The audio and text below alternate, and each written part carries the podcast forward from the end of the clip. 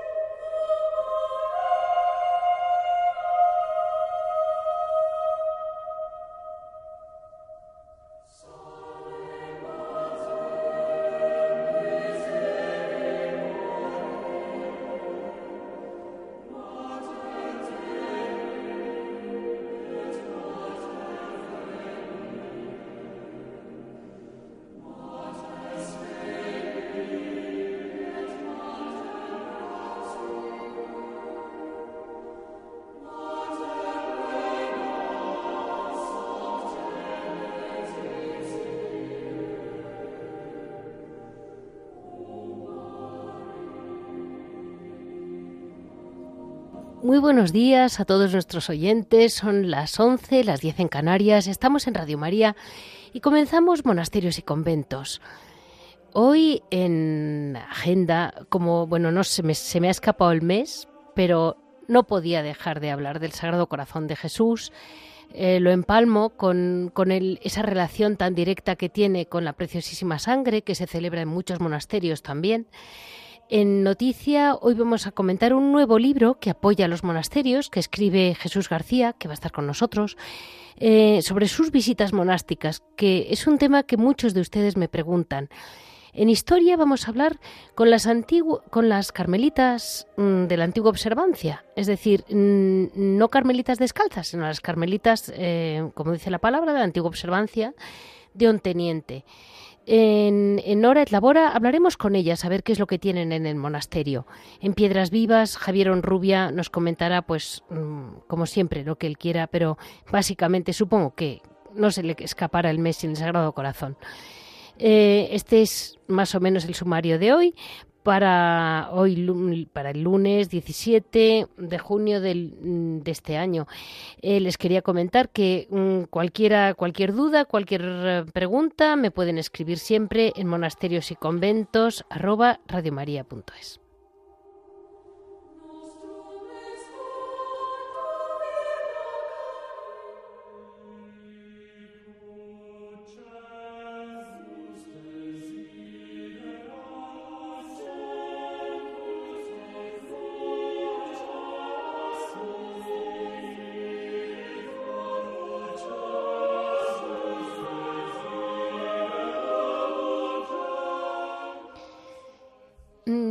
Hoy, mes del Sagrado Corazón de Jesús, este junio no se me podía escapar.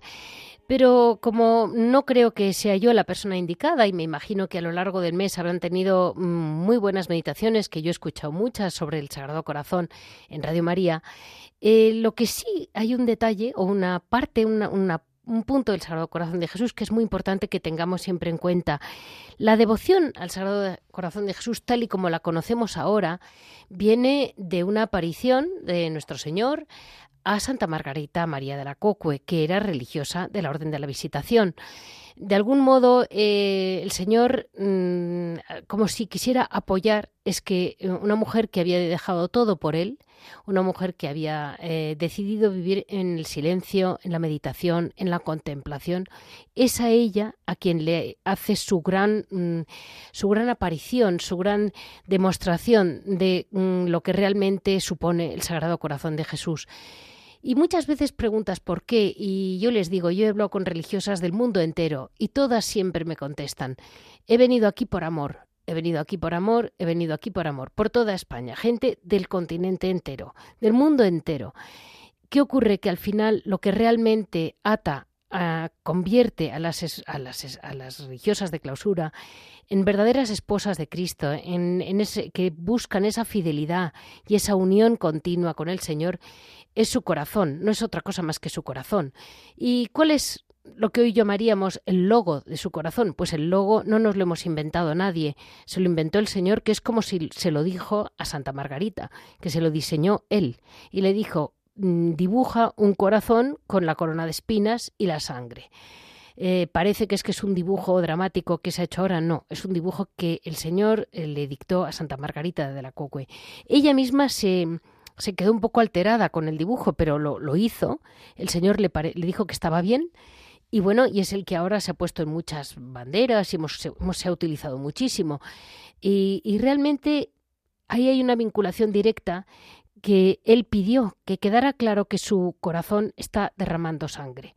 A principios de julio, uno es el día 1 yo creo, se celebra la preciosísima sangre, que hay monasterios que se siguen llamando el monasterio de la preciosísima sangre de Cristo, y es que no dramaticemos con el tema de la sangre, es que es real.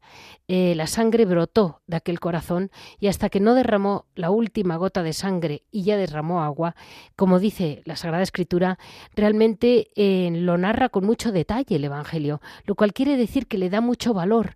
Y ese valor hay que mirarlo porque mientras tengamos sangre en las venas, mientras eh, veamos al Sagrado Corazón de Jesús cómo le va latiendo el corazón, seremos capaces de mm, devolverle ese amor que tanto pide y recibir su amor que tantísimo necesitamos.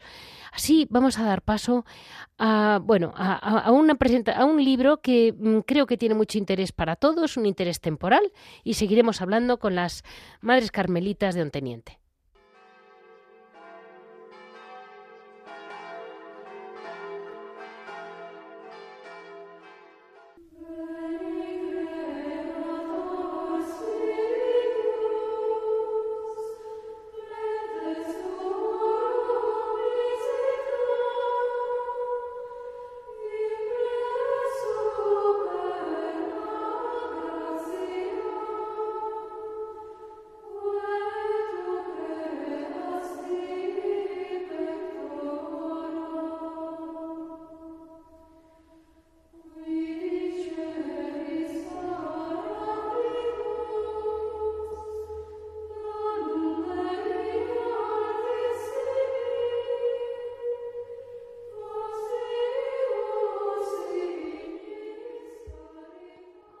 Con nosotros como una pequeña o gran noticia Jesús García de las Heras. Buenos días, Jesús. Hola, mm, buenos días. Mira, eh, está con nosotros Jesús que se ha dedicado durante, con mucho esfuerzo y mucho trabajo, a hacer un libro realmente bonito, ¿eh? Un libro, mm, mm, lo coges y, no lo sueltas tan fácilmente, eh, que se llama Visitas Monásticas. ¿Cómo se te ocurrió, Jesús, escribir este libro? Pues mira, se me ocurrió porque yo tenía desde niño esta cosa dentro de mí de conocer cómo mm, viven los religiosos, religiosas en los monasterios y entonces, como yo me crié al lado del monasterio mm, de las Clarisas de Chinchón, pues tenía esto desde pequeño. Y una vez jubilado, pues he visto ya la puerta abierta hace cuatro años que me jubilé para empezar a visitar monasterios y al mismo tiempo pues escribir la historia, en hablar con todas las religiosas y así me vino la idea porque lo tenía dentro de mí desde hace mucho tiempo, Leticia. El libro en cuestión, eh, aparte de tener muchas fotos, eh, que realmente algunas de ellas son muy bonitas y las has hecho tú, eh, tiene un algo como que más que un reportaje o algo por el estilo, es realmente una visita monástica leyéndolo es realmente lo que muchos de nosotros pues quiere saber de un monasterio sin tampoco em, estudiar todas las obras de arte una por una o, las no obras de arte. Vamos, mm, hay monasterios de todos los tipos, ¿verdad? Sí. Así es, en efecto. Mm, lo he titulado así porque, claro, mm, precisamente al, tenerlo esto dentro de mí y, dar, bueno, con esta eh, afición interna mía, pues digo, bueno, mm, visitar monasterios, visitar monasterios, em, explicar un poco la historia, eh, hacer fotografías y, plasmar lo más importante de cada monasterio, como pueden ser pues, los fundadores, las obras de arte, el, estilo, el carisma y todo esto. Por eso es mm, el título muy viene así, Visitas monásticas, un viaje apasionante por los monasterios de nuestro país. Y Jesús, tú que has viajado por, tantos monasterios, porque has tocado mm, básicamente, se lo comento a nuestros oyentes, son monasterios de Castilla, del norte de Castilla, del País Vasco y... y mm, no, perdona, del País Vasco todavía no lo he tocado. por eso, te, quedan, te, queda, te queda terreno. Es que aquí somos muchos monasterios. Sí, sí, como sabes, España es el país que más monasterios tiene, más de mil monasterios. Y con órdenes religiosas eh, prácticamente todavía tenemos mm, cerca de 760, 770 monasterios. Por eso he tocado todas las órdenes religiosas. por supuesto, dentro de mí no hay ningún tipo de discriminación a ninguna de ellas. Y entonces, según iba surgiendo, pues bueno, las rutas, iba contactando yo con los monasterios, así han salido. Mm, como habrás visto prácticamente, pues he tocado mm, órdenes femeninas, creo que son 20 en total, y unas 8 o 10 órdenes masculinas, ¿no? El, el, libro en sí es un libro que yo les comento a nuestros oyentes que si van a hacer un viaje, pues ¿por dónde, en qué regiones has tocado, básicamente? Pues mira, he tocado, para que tengas una idea. De Asturias he, tocado, eh, he visitado cinco monasterios. no, no es uno a uno, simplemente las provincias. Las provincias, pues bueno, provincias, por ejemplo, Asturias, Ávila, León, Salamanca, Valladolid, Ciudad Real, Guadalajara, Badajoz, Orense, Madrid, Alicante, Cantabria, Burgos, Valencia, Segovia, Zamora, Cuenca, Toledo, Ciudad Real, eh, Cáceres, Pontevedra, Logroño. En total, pues eso, ya te digo, han sido 21 provincias en total, 93 ciudades y pueblos, 14 capitales de provincias en total de los más de 150 monasterios, porque pasa de 150 las visitas que he hecho, pero he tenido que cortar en algún momento y entonces he puesto 142 en total. Y Jesús, una última pregunta. Eh, ¿Los monasterios, cómo los has encontrado tú que los has vivido pues haciendo una visita y hablando con los religiosos uno a uno, ¿no? ¿Los has encontrado vivos? Eh, porque el ambiente que hay es como que están muy tristes, pero yo no les veo tan tristes cuando hablo con ellos. Pero tú que has ido uno a uno andando, Cuéntanoslo. Pues no, no. Eh, los monasterios tienen, por supuesto, muchísima vida y las religiosas y religiosos están tan contentos y tan felices de estar allí, viviendo en estos lugares tan maravillosos. Y están rebosando vida, unos más que otros, porque claro, como sabes, en muchísimos monasterios hay, hay pocas religiosas, religiosos, pero en la mayoría de ellos, bueno, mm, prácticamente pasan de 10 unidades en cuanto a, personas que hay. Otros hay con menos, como digo, eh, hay mucha falta de, vocaciones, hay, hay, están cerrando muchos monasterios. Pero también te diré, Jesús, que hay mucha falta de natalidad puestos a esos. Quiero decir que... Mm, de alguna manera eh, tampoco hay tantas niñas para, para y, la educación previa y las familias, o sea, es, todo un conjunto. Yo no creo que mm, sea por casualidad. Lo que es muy impresionante es ver gente que ha venido del mundo entero, no porque las hayan traído, como dicen, ni porque hayan venido a pasar a mejor vida, sino porque realmente han encontrado su vida ahí. En efecto, eh, han venido, como, como sabes muy bien, Leticia, eh, gente de América, de, África, de Asia, y han venido también, por supuesto, ya mm, en muchos casos con la llamada de, nuestro Señor. Y entonces, claro, eh, han encontrado aquí la, salida y prácticamente tenemos de, de, bastantes países mm, religiosas hoy día. Hay algunos monasterios que la mayoría son gente de venidas de la India, por ejemplo, o de Kenia, o de Centroamérica. Es decir, que eh, cada vez hay menos españolas en los monasterios, porque claro, lo que tú dices, hay mucha falta de natalidad, tenemos eh, muy pocos em, eh, nacimientos, hay mm, menos juventud que hace años y en efecto, claro, todo esto se nota también y en la vida religiosa se está notando y así estamos que, claro, en lo que va de, siglo XXI podemos decir que han cerrado más de 200 monasterios, imagínate y de los que he visitado yo, hay algunos ya, como te he comentado, que están, han cerrado o están a punto de cerrar algunos más. Bueno, pues eh, dentro de esa situación en que no es, el, no es el, a lo mejor el mejor momento, pero bueno, por si nuestros oyentes les interesa, el libro es muy entretenido, es muy y te abre muchas puertas a decir realmente he estado en tal pueblo de turismo o he estado en tal ciudad y es que no me había enterado que había un monasterio. A lo mejor te has perdido pues una de las grandes obras de arte o de los grandes lugares donde comprarte, no sé, unas yemas. Puede pasar de todo en un monasterio. Exactamente, así es. Así Bueno, pues muchísimas gracias, Jesús. Sí. Pues ah, a ti, Leticia. Lo dejamos y si a algún oyente le interesa o algo por el estilo, que nos escriban aquí, que me escriban a monasterios y conventos, que una de las cosas que siempre tenemos son pues el apoyo a los monasterios y a todos a todas las personas, páginas, mm, organizaciones de seglares que estamos intentando siempre luchar por ayudar a nuestras monjas y monjes. Muchas gracias, Jesús. Así es. Gracias a ti. Buenas tardes.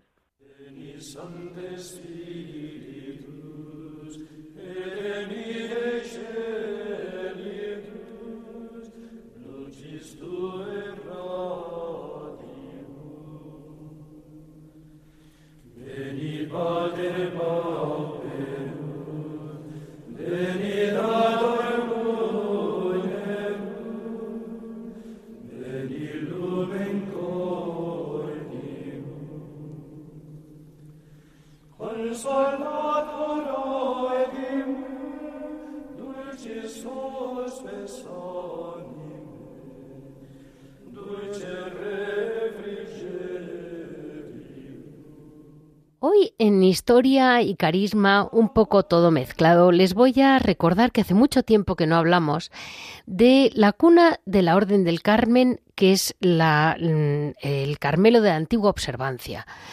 El origen, realmente la cuna de la Orden del Carmen, como les he recordado en, hace ya tiempo, ¿eh? Eh, empieza en el Monte Carmelo, en, actual Tierra Santa, eh, lo que se llamó el Jardín de Palestina, que se alza pues entre Galilea y Samaria, en Israel. Eh, es un lugar en que en el siglo XII algunos cruzados de Tierra Santa mm, decidieron, se fueron allí para llevar vida de ermitaños. ¿Y por qué? Pues porque ya el profeta Elías había estado allí, entonces les inspiró el Monte Carmelo. Eh, desde el primer momento mm, no reconocieron como título de fundador a nadie, mm, pero ellos simplemente permanecieron fieles al profeta Elías, a la vida que mm, leemos que ha vivido en la Biblia. Eh, muy ligado al Monte Carmelo por el episodio bíblico en que, en que él ve claramente em, bueno, es que está escrito. En este profeta heredaron la pasión ardiente por eh, el Dios vivo y verdadero por lo que se ve reflejado el lema de la orden, mm, que es eh, el celo por tu casa me devora, el Señor de los ejércitos. En, medio de las celdas construyeron un pequeño oratorio eh, que lo dedicaron a su patrona, la Virgen María del Carmen. Eh, la veneraron como Nuestra Señora del Monte Carmelo y a ella le fueron, bueno, los consideran, unos les llaman los fundadores, las hermanas más que fundadores inspiradores. ¿no? Eh, el santo patriarca Alberto de Jerusalén, entre 1206 y 1214, em, les entregó la fórmula, una fórmula, una regla, por, por ponerle un nombre, que es el ideal de vida. Es meditar continuamente en el Señor, vivir en obsequio de Jesucristo y servirle con el corazón puro y una buena conciencia. Eh, celebrar la Sagrada Liturgia, eh, renunciar a, los bienes personales, es decir, que tienen el don de la pobreza. Em, es decir, es un, relativamente larga, pero dentro de una medida, durante muchos siglos fue llamada la Orden de la Virgen. En estas mm, eh, fueron perseguidos por los sarracenos y los ermitaños carmelitas, que así se llamaban, tuvieron que abandonar Tierra Santa y venir a Europa. En ese precioso viajecito que algún día les he contado que venían en un barquito mm, que no sé cómo cruzaron el ejército, cómo cruzaron el Mediterráneo y cuando llegaron a, Marsella aproximadamente, o hubo, tuvieron una tormenta, si no me equivoco, que es cuando mm, se ponen a rezar y le piden a, Nuestra Señora que les, les ofrezca el norte, por dónde tenían que llegar. y la Virgen aparece como una gran estrella, que es por lo que es la advocación de la, mm, la estrella del mar y es esa gran devoción que tienen todos los pueblos marineros a Nuestra Señora del Carmen. Es decir, el, origen viene muy antiguo y viene desde allí. Eh, nacieron muchos siglos después las monjas carmelitas en 1452 en Florencia, donde tienen su primer monasterio, como que es Santa María de los Ángeles, eh, del que fue mm, monja em, Santa María Magdalena de Pachi, que es una gran santa muy venerada por ellas, y su vida estaba dedicada a la meditación, al oficio divino, al trabajo y a la penitencia. Eh, las carmelitas hoy en día designadas de antigua observancia, para que ustedes eh, es son el, origen, la raíz es la misma que las demás. La única diferencia es que ellas no pertenecieron a la reforma de las, de las descalzas que hizo Santa Teresa de Jesús eh, en Ávila. Pero sigue habiendo en España monasterios, por supuesto, y en el mundo entero. Si no me equivoco, casi 25 hay en España monasterios de carmelitas de la antigua observancia. Hoy vamos a hablar con las hermanas de Onteniente, que es un pueblo de la provincia de Valencia, porque realmente mm, ellas tienen una página muy bonita del monasterio en que no solo eh, se centran mucho en el, en el momento y, tienen unas meditaciones sobre el Sagrado Corazón de Jesús, sino que también las madres, eh, ellas las llaman popularmente en el pueblo como las monjas de la sangre. Eh, claro, es que el monasterio está, es su, mm, digamos, está el, título del monasterio es el monasterio de la preciosísima sangre de nuestro Señor. Como les he dicho, esa llama de amor que tienen las monjas, ese, ese amor enorme que tanto ha desarrollado siempre toda Carmelita descalza, ida calzada desde el origen, porque Santa Teresa, cuando vivía en el monasterio como, como con, que quiso renovar un poco el carácter eremítico, que luego se ha quedado igual para todas. Y ella decía, somos llamadas a la contemplación, porque este es nuestro principio, para eso venimos, de aquellos santos padres nuestros del Monte Carmelo, que en tan gran soledad y con tanto desprecio del mundo buscaban este tesoro, esta preciosa Margarita de que hablamos. Em, poco a poco la, orden que hoy en día mm, eh, es mucho más detallada, como pueden imaginar que esto que les he resumido, pero lo vamos a mirar despacito con la hermana Gabriela. La hermana Gabriela de Onteniente, hemos tenido la suerte de poder hablar con ella y en este, en este mes del Sagrado Corazón de Jesús, en que a todas les late el corazón. Muy buenos días, hermana Gabriela. Buenos días, ¿cómo están? Muy buenos días. Mire, hermana Gabriela, yo no sé si lo he dicho bien, mal o regular, porque es larga la historia de la orden y, pues se me quedaban cosas en el camino. pues sí, es normal, es normal. Dígame. Bueno, una de las cosas que, pude ver cuando decía lo de los votos, ¿no? Sí. Este, no solamente hacemos el voto de pobreza, sino que hacemos los tres votos, el de castidad, pobreza y obediencia. Sí. Este, eh, son los tres votos que hacemos cuando profesamos, ¿no? Los primeros votos como los, los últimos, que ya son los votos solemnes para toda la vida, ¿no? Con la gracia de Dios. Y, y bueno, eso, y, bueno, nosotros somos, mm, como ha dicho usted, ¿no? Unas, mm, unas monjas de aquí, religiosas, ¿no? De aquí del Monasterio de la Purísima Sangre de, de Onteniente, Valencia y bueno, ya llevamos aquí este 446 años. Mire si somos mayores.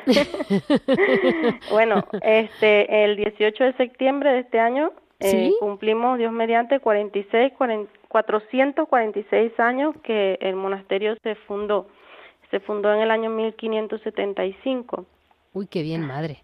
Sí, vinieron unas religiosas del monasterio de la Santísima Encarnación del Verbo Divino de, de ahí, de la ciudad de Valencia. Vale capital, este, vinieron en ese entonces a fundar aquí a, un teniente. Y, y bueno, nada, este, fueron muy acogidas, ¿no? Por, por el pueblo.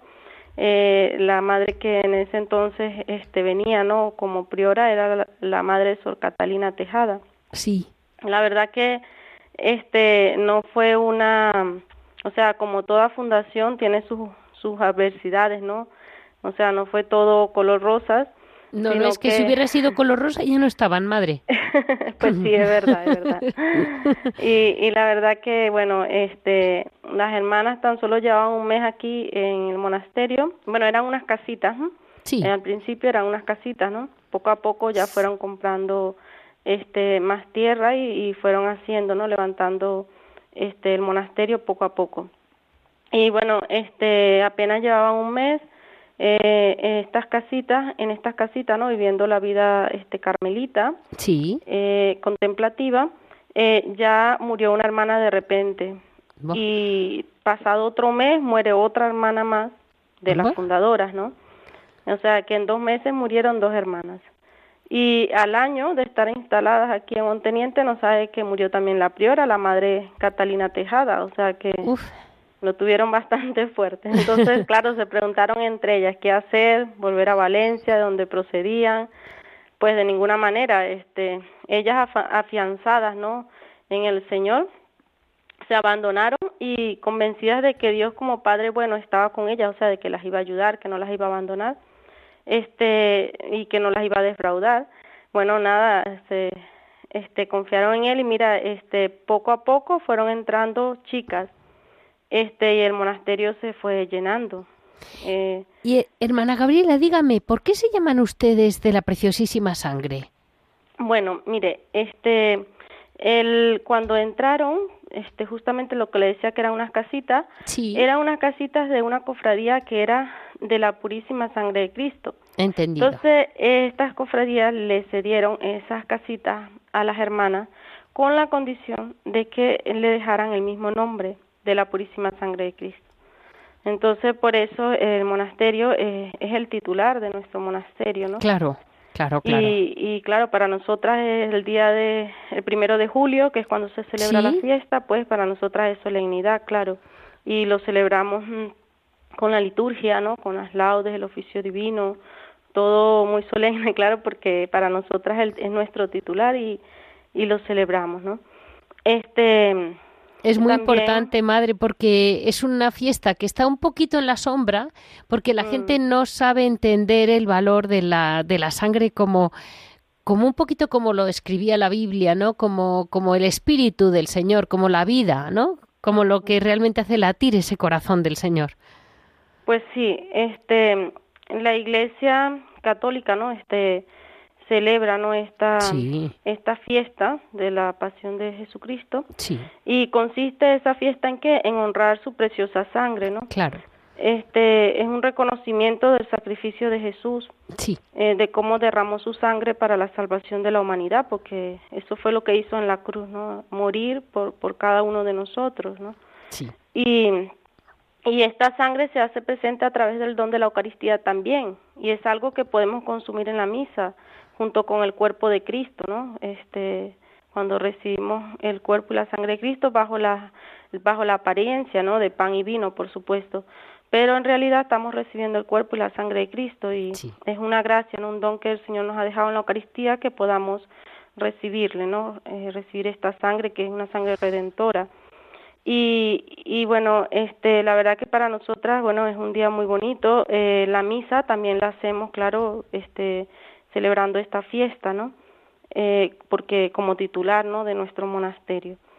Y bueno, ¿qué más que Jesucristo que, murió en la cruz, ¿no? Y derramó su sangre ahí por, por cada uno de nosotros, por nuestra salvación, ¿no? Ahí nos muestra su amor, hasta dónde llegó su amor, que llegó hasta derramar su sangre por nosotros, por cada uno de nosotros, ¿no? Para que tengamos vida. Y, y hermana, este mes, eh, estamos terminando este mes del Sagrado Corazón de Jesús, que yo siempre intento mm, hablar de él y he mirado bien su página y cómo lo están celebrando.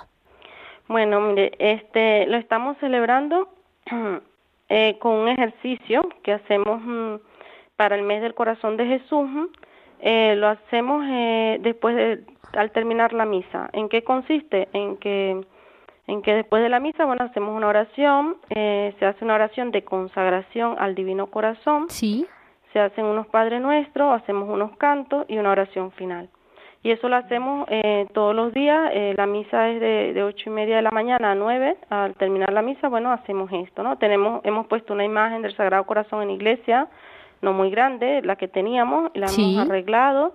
Y bueno, las personas, la verdad, es el primer año que lo hacemos y las personas, la que están muy contentas, ¿no? De, de poder hacer este ejercicio a, al Sagrado, mm. al, al corazón de Jesús. Mire, hermana, eh, todo el mundo está deseando que le recuerden que el Señor le quiere mucho, porque pues está, la gente muy sola, la gente lo ha pasado mal y, y al final nadie te ofrece el amor más que Él. Pues sí, porque adoramos el corazón de Cristo porque es el corazón del Verbo encarnado, del Hijo de Dios hecho hombre, o sea, de Jesucristo. Claro. El corazón de Jesucristo. Y y la imagen del, del Sagrado Corazón de Jesús, bueno, nos recuerda el núcleo central de nuestra fe, que cuál es todo lo que Dios nos ama con su corazón y todo lo que lo que nosotros, por tanto, le debemos amar. Entonces, Jesús tiene un corazón que ama sin medida y tanto nos ama que sufre cuando su inmenso amor no es correspondido. Por eso la Iglesia también dedica ¿no? Eh, todo este mes de junio al Sagrado Corazón de Jesús con la finalidad, o sea, de que nosotros, ¿no? los católicos, lo veneremos, lo honremos y lo imitemos, especialmente en estos tres días, ¿no? Mire, Perdón, en estos 30 días. Mire, Pero así todo el año. Mm, yo les decía a nuestros oyentes cuántas hermanas como usted eh, se han venido de medio mundo por puro amor. Y claro, la gente como que no, no relaciona el amor con el silencio y el, eh, mm, consideran el silencio sin querer se ve como una especie de aislamiento y sin embargo en los en los Carmelos late el corazón y lo tienen ustedes que no creo que usted por otro motivo mm, fuera capaz de vivir en un monasterio. Pues no, no, este, la verdad que es una llamada que nos hace el Señor. Sí. Y cuando el Señor nos llama, bueno, nos da la capacidad, ¿no? Para responder y, y para responder a esa llamada y entregarnos. Si no, no, no, yo no, puedo, no, no fuera estado aquí, ¿no? No, claro. No, podríamos, ¿no? Si no tenemos la, la gracia del Señor. Y, y la verdad que es una gracia muy grande, algo que no nos merecemos, que ha sido todo por misericordia del Señor, ¿no? Que nos ha escogido. Y bueno, como usted lo ha dicho, ¿no? Cada uno viene de donde viene. Nosotras aquí hay españolas, estamos también venezolanas y bueno, hemos dejado nuestro país, eh, eh, unas, ¿no? Otras, su igual la casa, igual nuestra familia, nuestros estudios, nuestra carrera, por, por seguir esa llamada, ¿no? A la que hemos visto que, que el Señor nos estaba llamando fuertemente a ser sus esposas, a entregarnos a Él para poder interceder, ¿no? Por la salvación del mundo y, y por tantos sufrimientos, ¿no? Que hay. Sí. Hermana, en, en la página tienen mm, eh, algunas, bueno, como boletines de la sierva de Dios, María del Carmen Crespo Roch. Sí. ¿Quién es ella, madre? Que es que no sabemos nada. Eso la tenemos que dar a conocer, porque es que en cada monasterio me encuentro con una venerable poco como poco. Bueno, eso es bueno, que se encuentre con una quiere decir que hay santidad, ¿no? bueno, este, esta hermana este, está en proceso, ¿no? En proceso de canonización. Y la verdad que este eh, yo no estuve, o sea, no la conocí personalmente, pero es la que soy la que ayudo, ¿no? A la madre a hacer los, los folletos y todo esto y por medio de eso he llegado a conocerla mucho, ¿no? Por medio de, de lo que las hermanas han escrito sobre ella, por medio de, de tener que pasar los folletos cada tres meses he podido conocer sobre su vida. Este, ella es una hermana de aquí, ¿no? De, de España. Sí. Ella, este Nació en Beniarrén, Alicante, el día 25 de marzo de 1912. Sí. Y bueno, este su nombre de pila este es Teresa Encarnación. Lo que pasa es que al entrar al monasterio le pusieron Carmen, ¿eh? por la Virgen del Carmen, por supuesto. ¿no? Entonces, este, pero eso, es su nombre eh, de pila era Teresa Encarnación y después Sor María Carmen Crespo Roy, ¿no?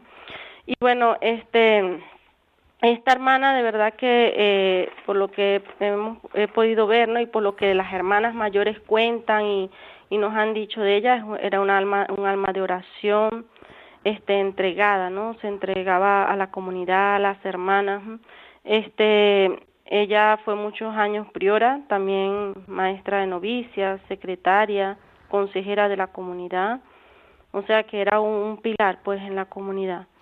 Y y este tuvo muchas muchas enfermedades eh, la verdad que tú que tú sufrió pues sufrió bastante y pero bueno el señor todo se lo permitió no para para su bien no y para su santificación.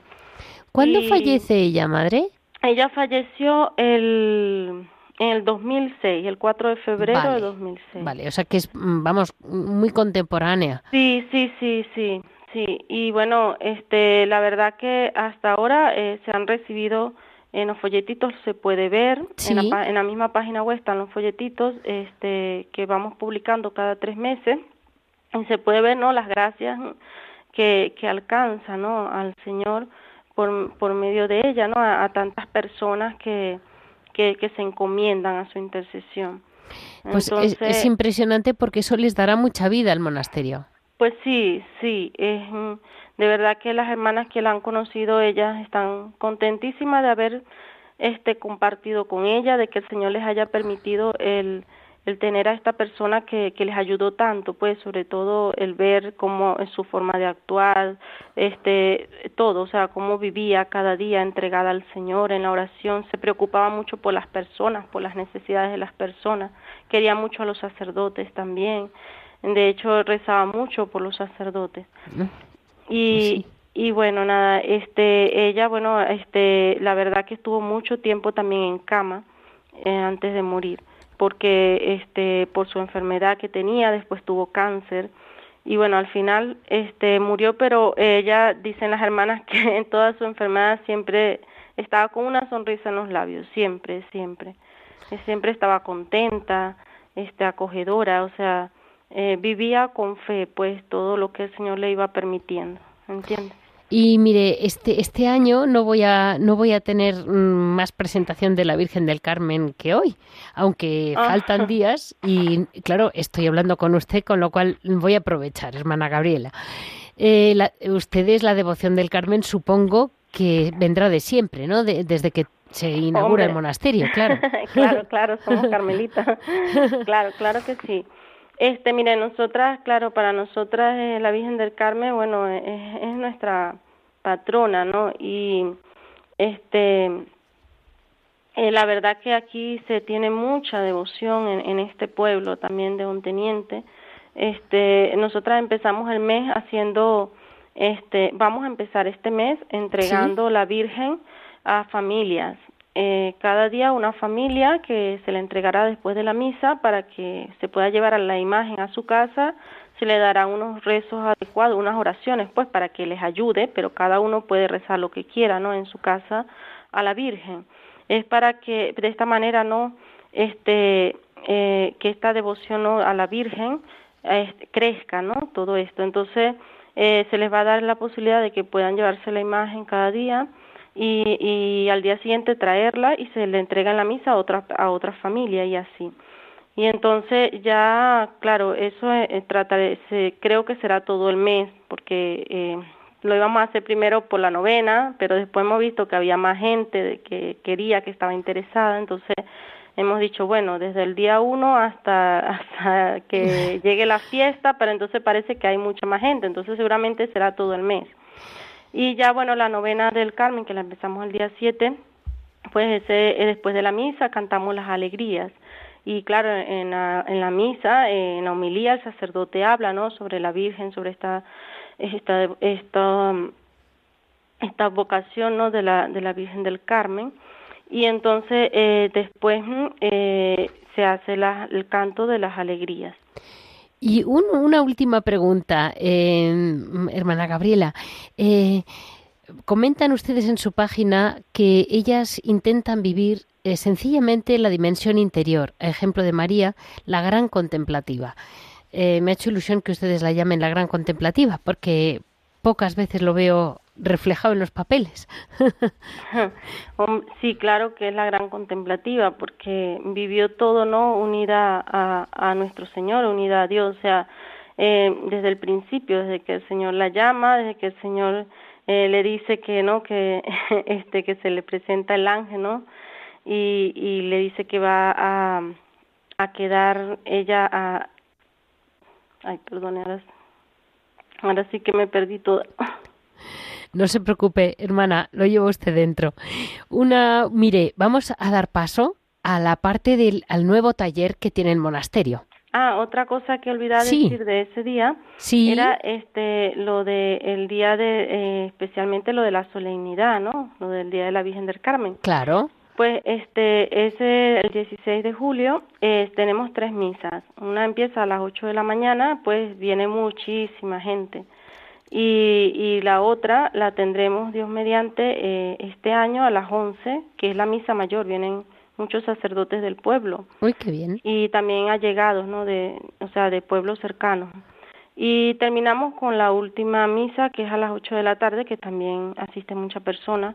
Y por eso hay mucha devoción. La iglesia mantiene, tratamos de mantenerla ese día abierta todas las horas que se pueda fuera de las misas de manera que las personas también puedan acercarse no a la Virgen y rezar un rato y estar un rato ahí no bien, entonces es un día muy, muy especial por todo eso no me alegro mucho por el pueblo de Anteniente, la verdad. Es un lujo tenerlas. Pues vamos a pasar, eh, vamos a, a interrumpir un momentito y vamos a pasar al taller de manualidades que tiene el monasterio.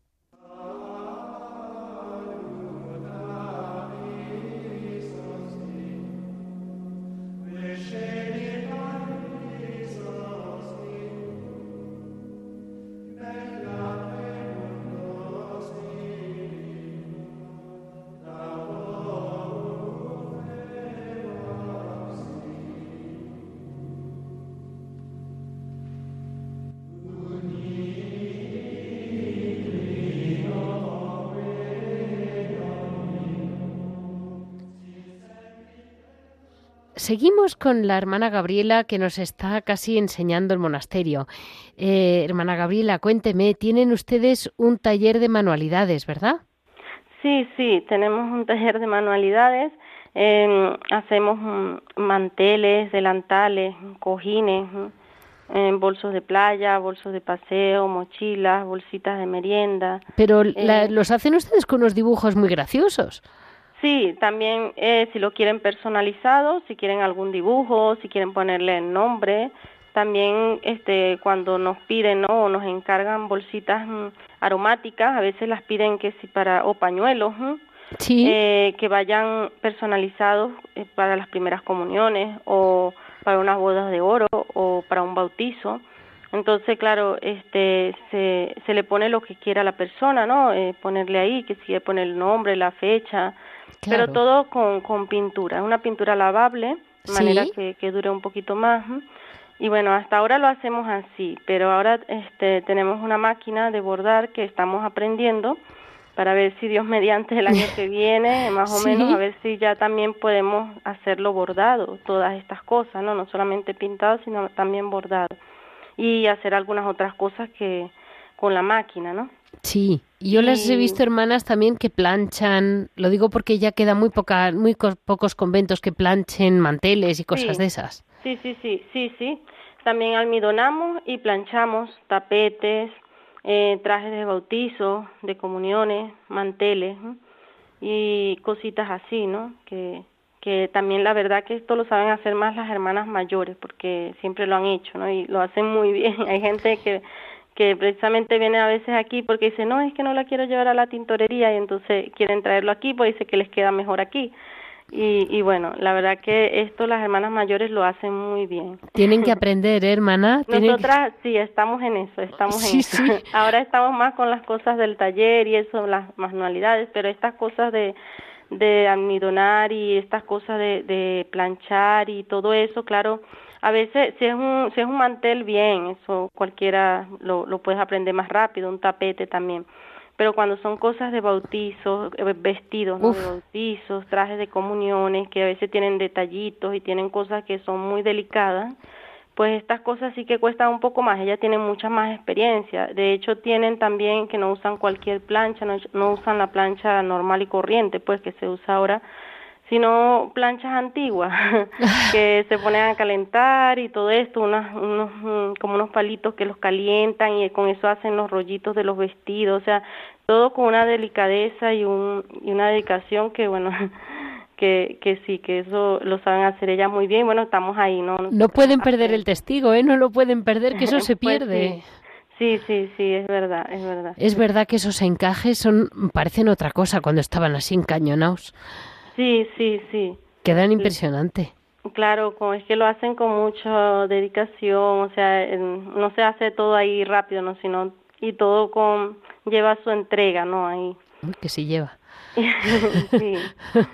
Así que bueno, hacemos de todo un poquito, lo que las personas nos encargan, si vemos que podemos hacerlo, les, les decimos que sí, bueno, y intentamos hacerlo, porque a veces son cosas mm, que las quieren más mm, a su manera, ¿no? qué sé yo, un bolso lo quieren de esta manera, de otra. Bueno, si vemos que podemos hacerlo, lo hacemos, ¿no?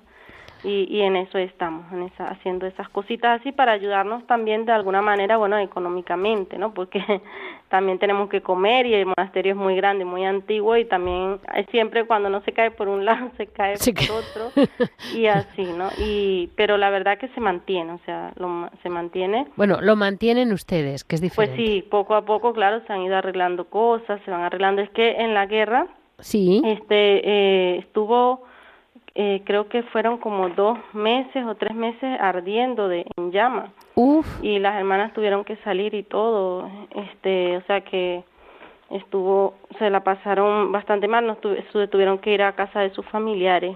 Ya. Pero ya después, bueno, cuando ya pasó todo esto, ellas volvieron, ¿no? Al monasterio.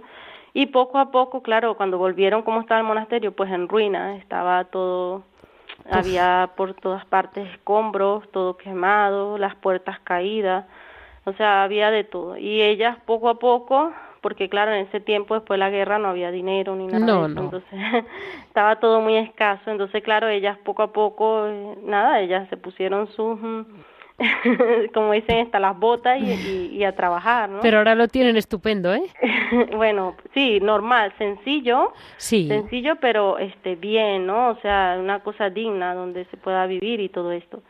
Y sí, pues muchísimas gracias, mi mm, hermana Gabriela, por estar entre nosotros. Eh, les comento a nuestros oyentes que hemos hablado con la hermana Gabriela, Carmelita descalza de la antigua observancia del monasterio. Calzada. Bueno, de calzada, sí. Descalza por la noche, cuando nos acostamos. de la antigua observancia, me he liado. Vale. En, en Onteniente, en Valencia. O sea que en Valencia, además de naranjas, hay muchas otras cosas. Cuidado con los pueblos de dentro de los naranjos.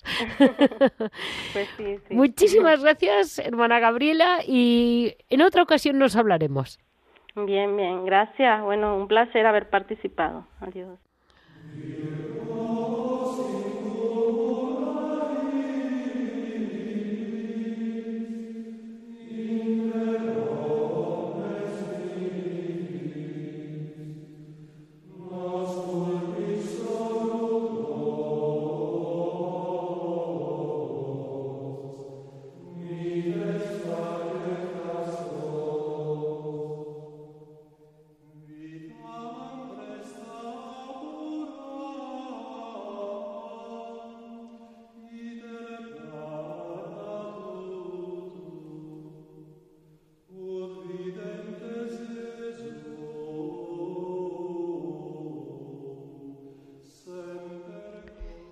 Hoy en Piedras Vivas estamos con Javier Onrubia.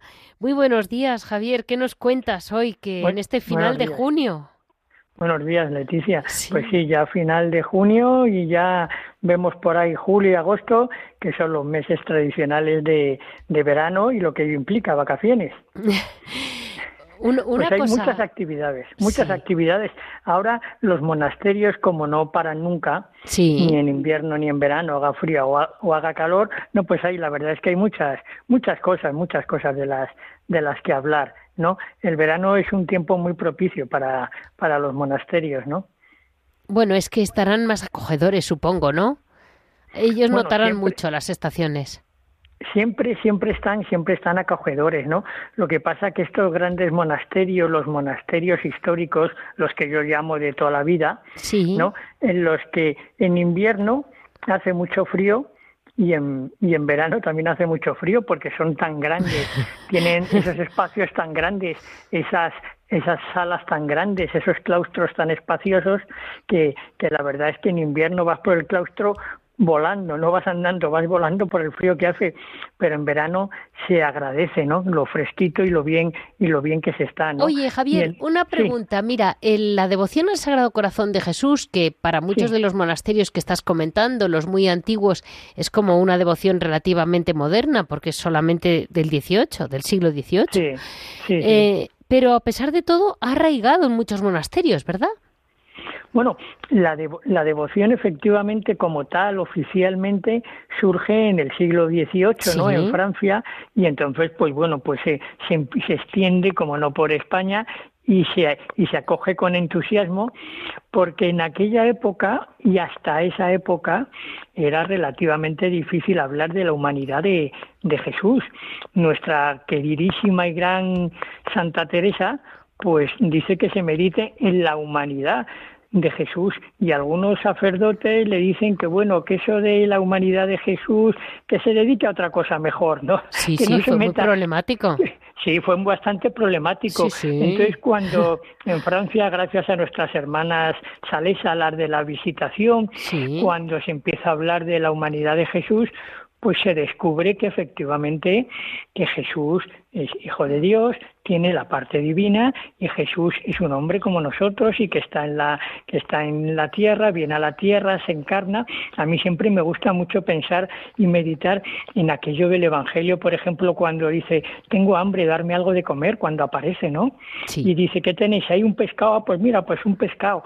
Entonces, en esa humanidad que se que nos la imaginamos la humanidad a través de su corazón, ¿no? De, del corazón de Jesús. Entonces es una devoción que en todos los monasterios, en todos los monasterios tiene mucho arraigo, ¿no? Y tienen muchísimas muchísimas imágenes muy bonitas, ¿no?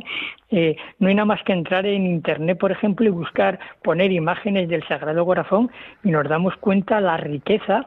Y a mí lo que más me gusta es que está el, el, Sagrado Corazón de Jesús entronizado, como dicen, sentado en su trono.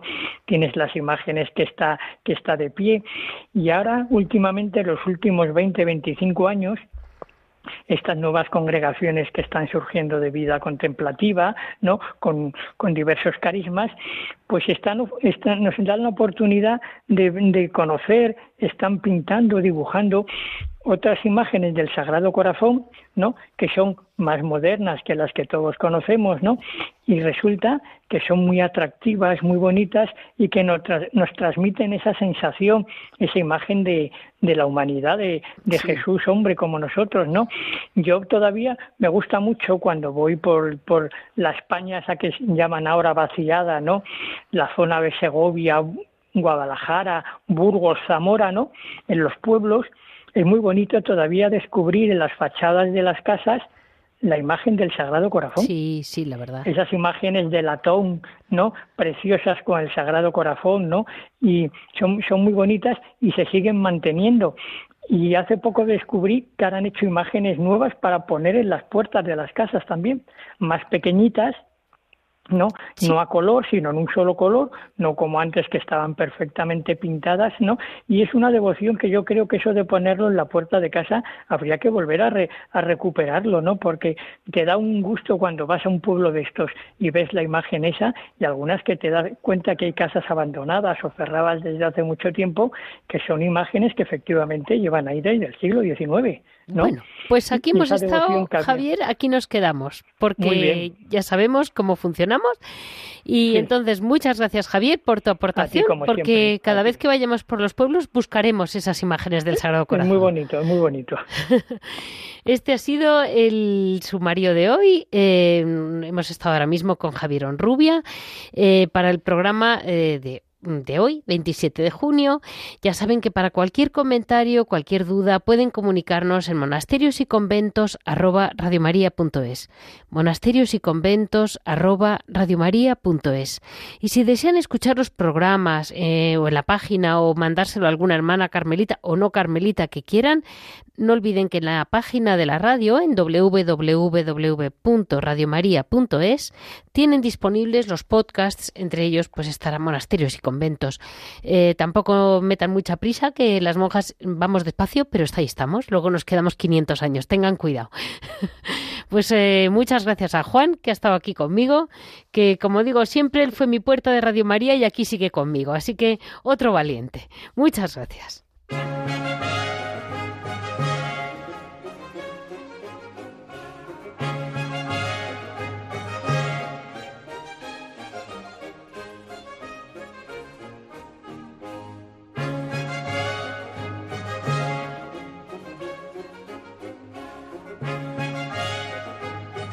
Han escuchado Monasterios y Conventos, un programa dirigido por Leticia Casans.